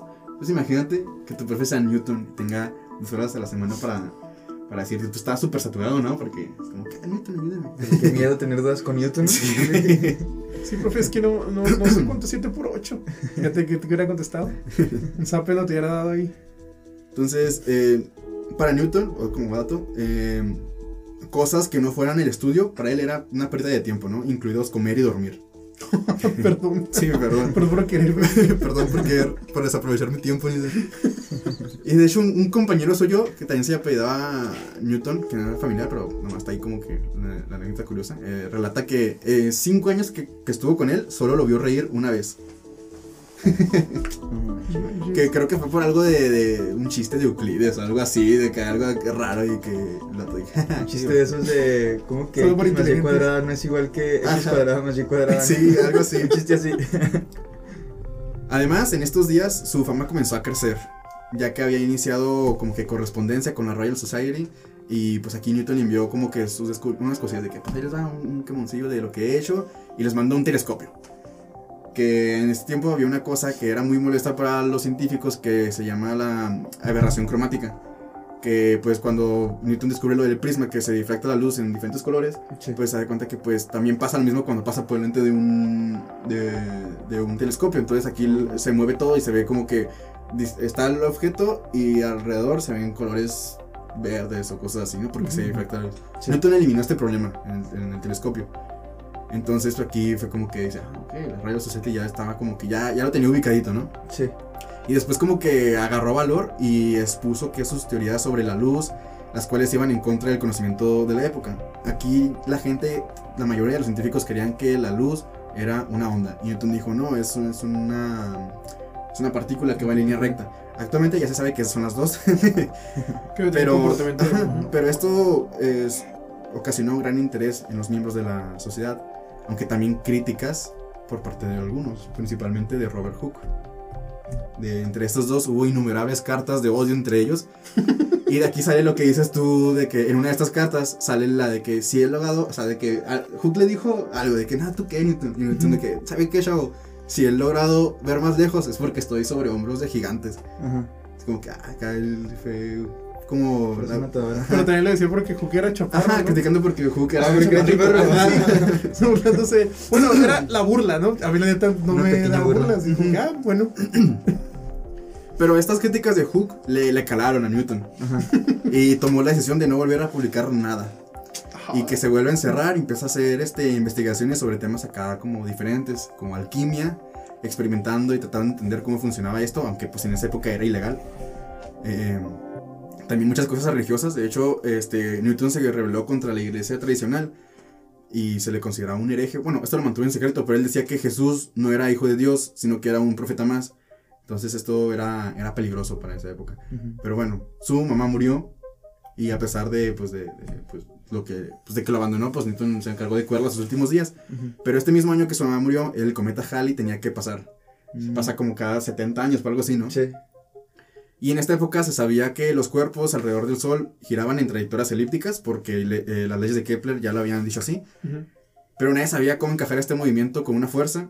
Y pues se sabía, muchos decían que tenía algo que ver con el inverso del cuadrado de la distancia, pero nadie lo podía demostrar de todo. Ujú. O sea, uno de estos era Hook, que decía que no, Simón, yo, yo sé que es así. A ver, demuéstralo. Mm, ahí, ahí te la debo. Entonces aquí Newton dijo Comper, a yo sí le sé. y en una reunión que tuvo eh, Halley, el que le pusieron por su nombre el cometa, eh, otro señor que no apunté el nombre, y Hook, aquí Hook dijo, yo tengo la solución al problema, pero no sé cómo, de- bueno, no, no quiero demostrarlo. Es así como que, no, yo sé, pero no quiero, la neta, me da hueva. Ajá. Pero aquí ¿Para qué Halley, ajá, sí, pues para alardear, ¿no? Sí, para, pues para medírselas, así como dicen, ¿no? aquí Halley, como que escéptico de, de, de Hook, va con Newton y le comenta toda esta cuestión, que oye, eh, eh, hay un movimiento que no se puede explicar, entonces Newton dice, ah, Simón, eh, se, inves- se, se explica con, la, con el inverso del cuadrado de la distancia, y entonces que sí, Simón, ya, ya sabemos eso, pero ¿cómo se hace?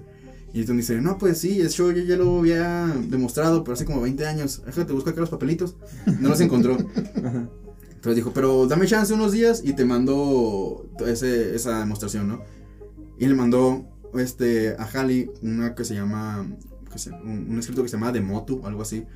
eh, que venían aquí escritos las leyes de la dinámica. Aquí, la- así como que como están en pañales todavía. aquí- antes eran, en lugar de las tres le- leyes de Newton, eran cinco. También se, se ponía la ley de la gravitación universal y una demostración de, a partir de la ley de, de gravitación universal de las leyes de Kepler. Entonces, fue como que, pues, tío, para medírselas más.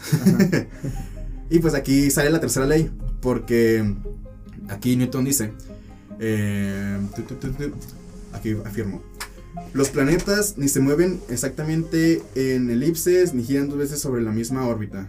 Ah, bueno, esto es otra, me adelanté un poquillo, pero aquí decía que... de- Contexto, please. contexto sí, me adelanté un poquillo.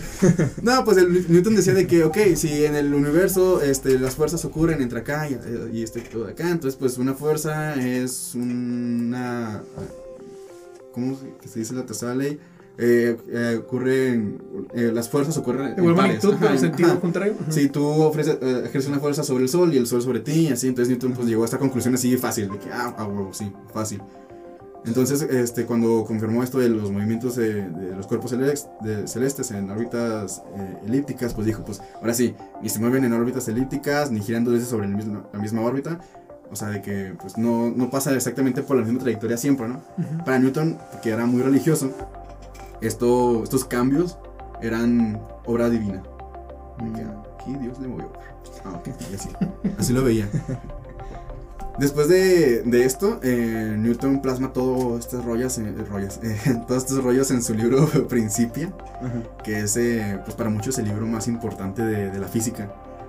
Y aquí Robert Hooke reclamaba crédito porque decía, yo había dicho también que el inverso del cuadrado de la distancia eh, tiene que ver con eso.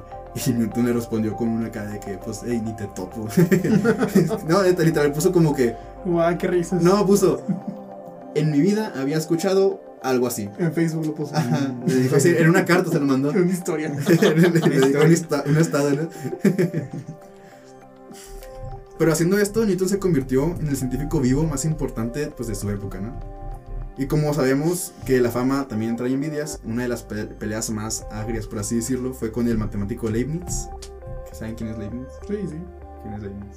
Él, pues dicen que también inventó el cálculo. Ujú, De hecho, él se le dio la notación, ¿no? De, de, de X sobre. Ajá. de- Bueno, pues esta pelea que tuvo con Newton fue por la autoridad del de, del cálculo diferencial.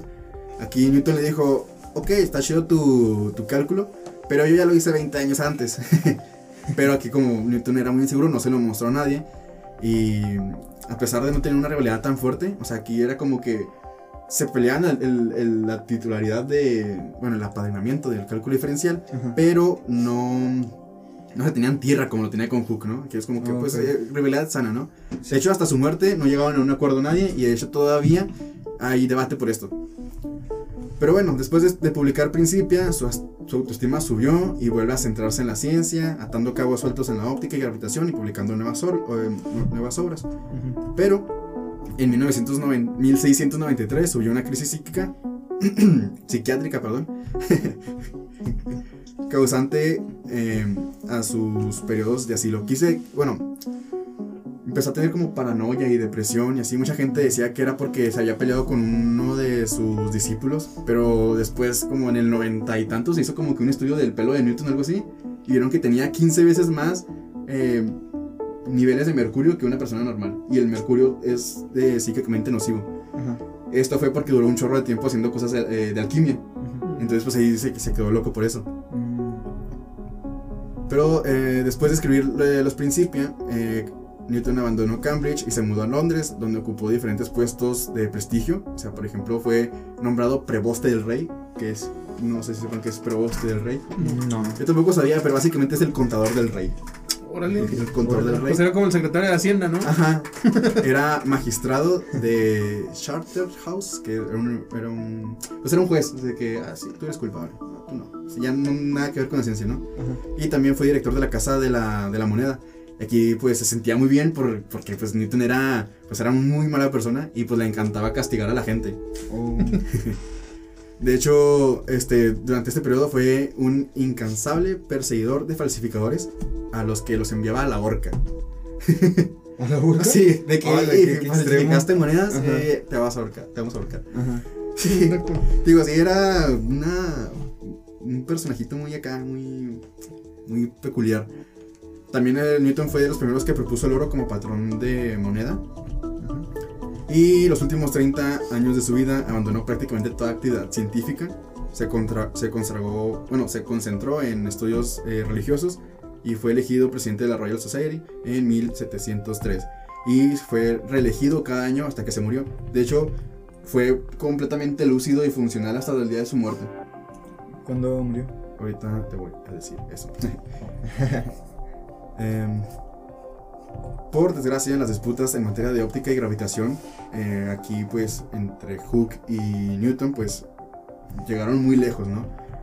De hecho, New- Newton llegó al extremo de eliminar los principios matemáticos, bueno, de sus principios matemáticos, todas las referencias de Hooke. Se encargó de que no existiera Hooke, básicamente. Ajá. O sea, cuadros, ¿no? Quito y todo. Ajá, sí, asegura que intentó borrar todos los registros de las contribuciones de, que Hooke había hecho a la ciencia. Ajá. Además de que los instrumentos de Hooke, que muchos fueron elaborados artesanalmente, Sí. los tiró, ensayos y además el único retrato auténtico que se tiene de Hooke este, fueron desechados por Newton. De hecho, si tú buscas Hooke, nomás hay una foto y no es como que retrato oficial. O sea, se le pasó de lanza. o sea. Sí, se le pasó. Lo eliminó totalmente de la Sí, vida. esto fue cuando. Eh, bueno, Robert Hooke también fue presidente de la Royal Society. Y luego eligieron a Newton. Y aquí, ok, no, pues aquí ya se. Pues hizo todo eso, ¿no? O sea, también se le pasó de lanza como el Davis a, a Faraday. Sí, no hizo Faraday. Pero bueno, en 1900, No, 1705. pero eso estuvo más feo. sí, estuvo más feo. Ajá. Sí, pues sí. Porque aquí por lo menos fue así como que, ok, no te van a aceptar y ya. Ajá. O así de. Pero la, travi- la traición, ¿no? Es como que aquí Davis traicionó a, a Faraday, ¿no? Ajá, o sea, que te Acá ya se traían. Sí, aquí ya se traían a cada tierra los dos. Aquí como que lo O sea, se, es la se querían agarrar a puño limpio ya casi, casi. Ajá. Sí. En 1705, Newton fue nombrado caballero por la reina Ana. o sea, todavía de... Caballero. Sí, como miem- miembro, de una orden, ¿no? Algo así. Sí, eso fue como recompensa a los, a los servicios prestados en Inglaterra, como el contador del rey así. Ajá. Aún permaneciendo en el gobierno y siendo un hombre muy rico, como siendo te- el, el ser director de Casa de la Moneda, te- tenía acá mucho, mucho, mucho dinero, ¿no? Ajá. Pero en 1721 perdió dos, 20 mil libras, que en ese tiempo era muchísimo dinero. Esto fue debido a una cosa que se llama la burbuja de los mares del sur. ¿Qué es esto? De cuenta que en esta época eh, estaba una, se acaba de, fundar una compañía que se llamaba la Compañía de los Mares del Sur, que es como que mira, vamos a ir a América, vamos a traer oro, vamos a traer este cosas, vamos a ir a llevar esclavos, vamos a hacer todo. Y pues eh, la gente decía, eh, tiene sentido, es un continente nuevo, el comercio va a estar a full. Entonces empezaron a invertir aquí, pero hubo un, un rollo porque en ese tiempo Inglaterra le declaró la guerra a España. ¿Y quién controlaba el continente americano? España. Entonces, la- esta compañía fue como que, no, pues nomás que termine la guerra y vamos a, a- a romperla, ¿no? Y la, la voz se corrió y empezó a gen- un chorro de gente a invertir y invertir, invertir, invertir. El precio de las acciones subió demasiado. Y cuando empezó las operaciones vieron que no iban a poder recuperar dinero. Ajá. Entonces la, los, la gente que estaba como que más metida empezó a sacar sus acciones, todo el mundo se dio cuenta, y todo el mundo quiso sacar las acciones y todo el mundo perdió dinero. Híjole. De hecho se cree que es una de las mm, mayores desastres económicos de, bueno, más salvajes de la historia. Los salvajes. A esto Newton dijo, acá humildemente, puedo predecir el movimiento de los cuerpos celestes, pero no la locura de las gentes. Humilde. Humildemente. Pero bueno, ya para finalizar, Newton padeció su- durante su vejez diversos problemas renales, incluyendo atroces cólicos nefríticos, que es algo, no sé qué es, pero son como unas piedritas, algo que salen, Ajá. sufriendo uno eh, mucho daño, bueno, mucho pues, ¿cómo decirlo? Pues, mu- mucho dolor, ¿no? Mucho dolor. Y en una de las noches, eh, después de muchas horas de, de delirio y de agonía, una noche de marzo de 1727, Newton murió. Y días antes de su lecho de muerte dijo, no sé cómo puedo ser visto por el mundo, pero en mi opinión me he comportado como un niño que juega al borde del mar y que se divierte buscando de cuando en cuando una piedra más pulida o una concha más bonita de lo normal, mientras que el gran océano de la verdad se exponía ante mí completamente desconocido. Newton sin duda es uno de los científicos más completos y dotados que han existido. Básicamente le debemos la ciencia moderna también, bueno, la física moderna y así, a partir de Newton empezaron todos los descubrimientos, pero vemos que su historia es muy interesante, cuanto menos. Y pues eso, es todo lo que tengo que decir de este señor. De Porque, hecho, Bueno, bueno, más como dato también, eh, a pesar de, o sea, si dices que sus descubrimientos fueron importantes, ¿se imaginan si se hubiera dedicado completamente a la ciencia? O sea, perdió mucho tiempo en alquimia y en cosas científicas. De hecho, alguien hizo el recuento de palabras. Eh, hizo más o menos como un millón de palabras enfocadas a la ciencia, pero hizo 3.400.000 dedicadas a la alquimia y a la religión. Mm, ¿Se imaginan si esas 4 millones y media hubieran sido Sí. completamente de ciencia? Otro pedo, ¿no? la verdad sí. y sí. Sí, de hecho, muchos científicos como que, lo- pues bueno, hacen esta analogía, ¿no? Porque después que llegó Einstein y todo, que llegaba con esas ideas de que, pues no iban en contra de Newton, sino que más bien decían, pues como que está incompleto, ¿no? Eso. Eh, o más bien como que para ciertos casos aplica. Y con su idea del espacio-tiempo, de relatividad y todo, que dice, imagínate una conversación entre estos señores, esos señorazos. Einstein y Newton. Y de hecho algo muy curioso es que es que es, un personajazo también Newton porque creo yo leí que supuestamente nunca se le pudrieron los, los dientes, que Ujú. era algo común en la época, Ujú. que nunca llegó a usar peluca, pero fíjense que era la, la época de las pelucas estas blancas. Nunca llegó a usar peluca, tenía su pelazo acá bien bonito. Y sobre todo porque fue juez en esa época, ¿no? Los jueces aquí tenían eso y pues no, no usaba peluca. Y aparte él fue político, fue este miembro del, del parlamento eh, inglés, británico, no sé qué.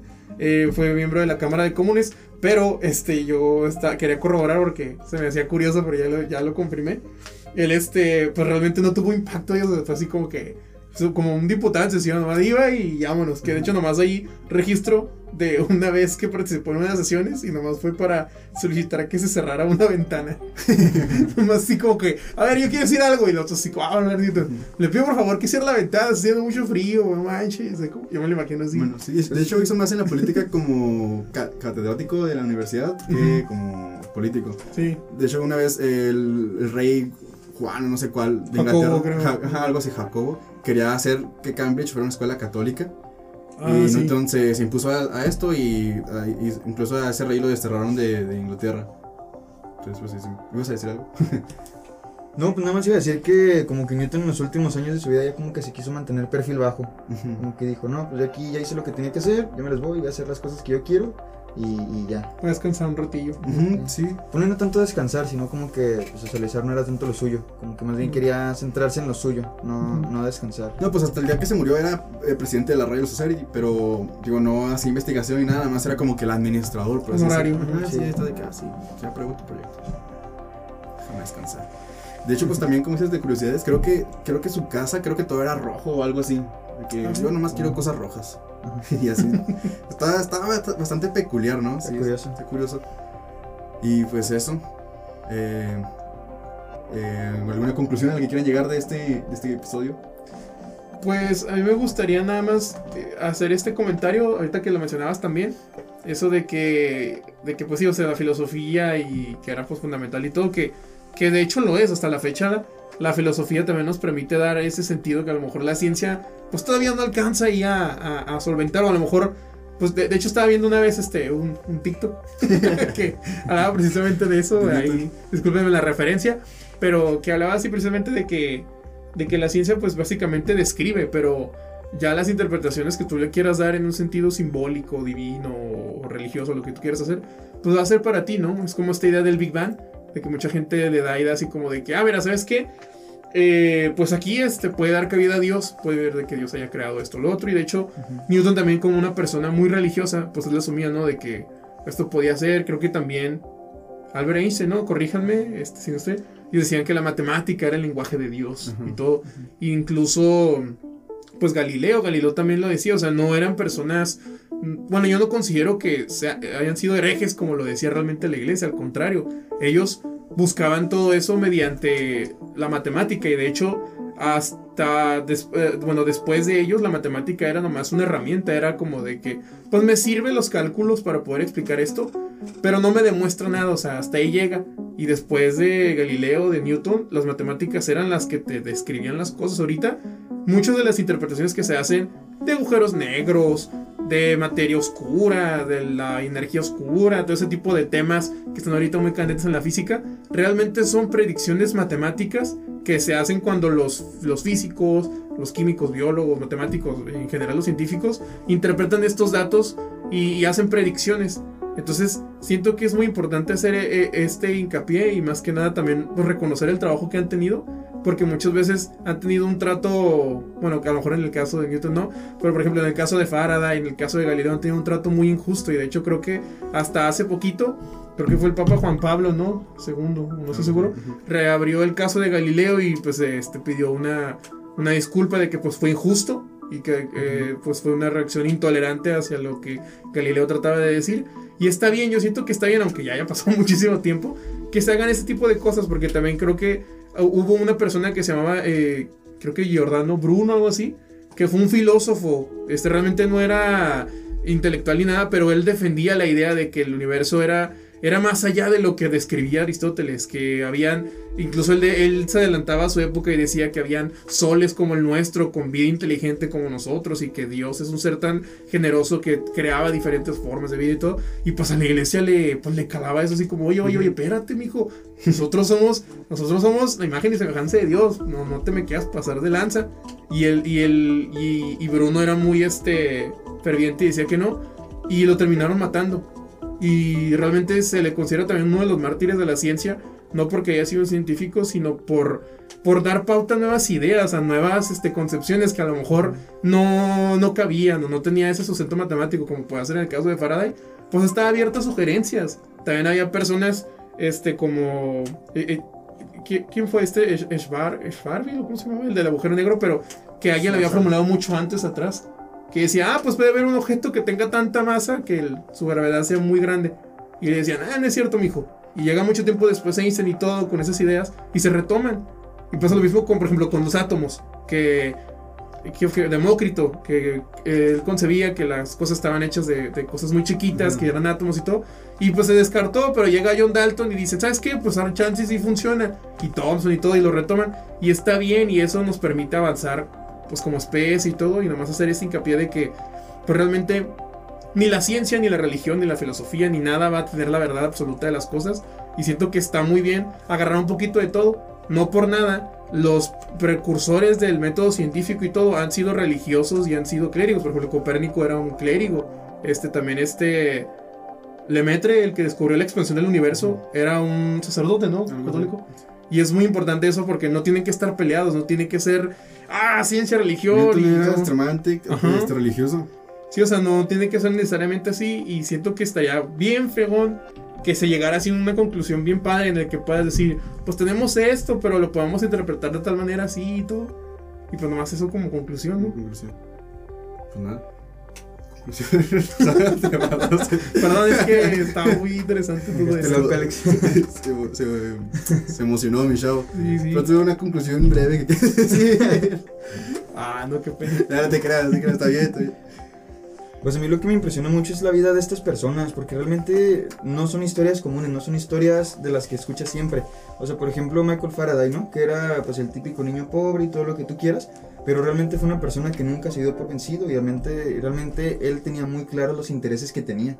O sea, realmente él estaba como, por ejemplo, cuando estaban haciendo los viajes y lo trataban como un, como un, este, como un criado, que le decían, no, tú tienes que limpiar, tienes que hacer esto, vas a comer afuera, vas a viajar afuera. Entonces, todas estas cosas no fueron impedimentos para él, para poder llegar a donde quería, porque Sí. él cuando estaba allá, lo que realmente lo que le dio ganas de seguir fue a toda la gente que estaba conociendo. Por ejemplo, estaba conociendo a Ampere, estaba conociendo así, am, ¿quién era este otro? No me acuerdo más personas, pero que eran como la mayor élite de la ciencia europea de ese entonces. Entonces eso fue lo que, le, lo que lo hizo seguir. Y, y pues igual de todas estas historias, ¿no? Cada uno realmente no tienen historias comunes. Por ejemplo, Newton, que era muy Muy raro. introvertido, era muy introvertido. Si te pones a pensarlo, también era raro. O sea, tenía sus ideas así medio, medio locas. Y, y pues nada, realmente es lo que me impresiona mucho a mí, como, o sea, no solamente sus historias de lo que hicieron para la ciencia, no solamente lo que aportaron para la humanidad es sorprendente, sino como también su vida en sí es algo en lo que te puedes enfocar para, para estudiar, porque también es algo muy interesante. Pues sí, es que no dejan de ser de carne y hueso. Exactamente. Sí, es que son, como lo dije al principio, son historias eh, eh, extraordinarias que muchas tienen, pues, el- la carnita, por así decirlo, que para, hasta para hacer una película que sea demasiado interesante. De hecho, hay, hay ejemplos, ¿no? Stephen Hawking o este Alan Turing que tienen sus películas que están, están muy padres. Pero, pero sí, hay, la vida de los científicos, al ser personas extraordinarias, tienen detrás historias extraordinarias. Ujú. Y pues nada más, eso es. Y, y también para, eh, bueno, decirles porque tenemos esta idea de que, no, que acá como otro comentario, porque muchas veces, y de hecho ahorita lo, lo comentaba con el director, de que decía, ahorita Con, tu, con tu amigo. una entrevista, ¿eh? Con No, no, no, amigo. con el director, o sea, Con tu compota del director. no, este, porque decía, es que es importante que hagan así porque no es nomás de que, ah, soy genio, esto y lo otro, muchas veces, este, pues es gente que se esfuerza, o sea, Ujú. y no necesariamente la ciencia está limitada a, a superdotados y, y genios de que, ah, yo porque soy muy listo. Pues no, realmente es gente que, pues es mucho trabajo, neta, es mucho trabajo duro detrás. Este, nosotros que estamos apenas ahorita con la carrera, este, a veces no, las, no nos la acabamos con ciertas cosas que, que no entendemos, que decimos, híjole, pues, ¿cómo? O sea, esto con qué se come y así. Pues es que muestra mucho trabajo duro detrás, así que, pues que no le tengan miedo más que nada. Ellos no le tuvieron miedo en su momento. Ey. Sí lo tuvieron, pero...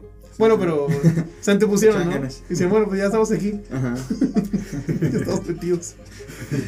Pues Y- bueno. Y pues eso, ahí estudie y busque su, su científico favorito.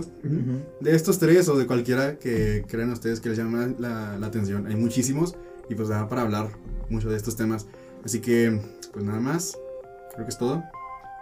¿Es todo? Sí, pues sin más, sin ¿tienes nada que más que decir? añadir, este, Muchas gracias por escuchar este, este episodio. Ya sabe que nos puede seguir en todos lados. Te pique ahí a, a la campanita de, de YouTube. Suscríbase. Spotify, también estamos ahí en Ajá, Apple pueden escucharlo en, en Spotify, Amazon Music, Apple Podcast. Eh, también sigan a la cuenta de las redes de Ingeniería Física en. TikTok, en, en- en YouTube, que es donde se sube este podcast, y en Instagram. En TikTok ya también tenemos una nueva Ah. página de Hijos de su Big. Pues de su Big Band también ahí Ahí en TikTok y subimos unos clips, ahí vayan a escucharlos para que no se avienten la- las dos horas de, de- de podcast. Pues ahí enséñale ahí un pedacito a su mamá o a su, a su hermana y de que, ah, mira, estos chavos ahí hablan de Newton. o de- Mira, mira, de hecho hay un TikTok que lo explica. Ajá, y ahí esto en les TikTok explica. explica. Y Pues- pues eso, muchas gracias. Síganos en todos lados. A Alejandro como Pues este, yo me, me pueden encontrar como Ale-Salazar-Bajo. Ahí me pueden encontrar en Instagram como guion bajo, Raúl de Lira guion bajo. Por eso guion bajo de aquí. A mí nada más como arroba Edsarjón y ya. Sí, sencillo. ¿Cómo se escribe Sarjón? Así con Z. Edsarjón con Z. Sarjón. Guión bajo. No es cierto, guion bajo no. Pues bueno, eso es todo. Pues sin nada más que ir, muchísimas gracias y Nos vemos en dos viernes. hasta la próxima. Bye.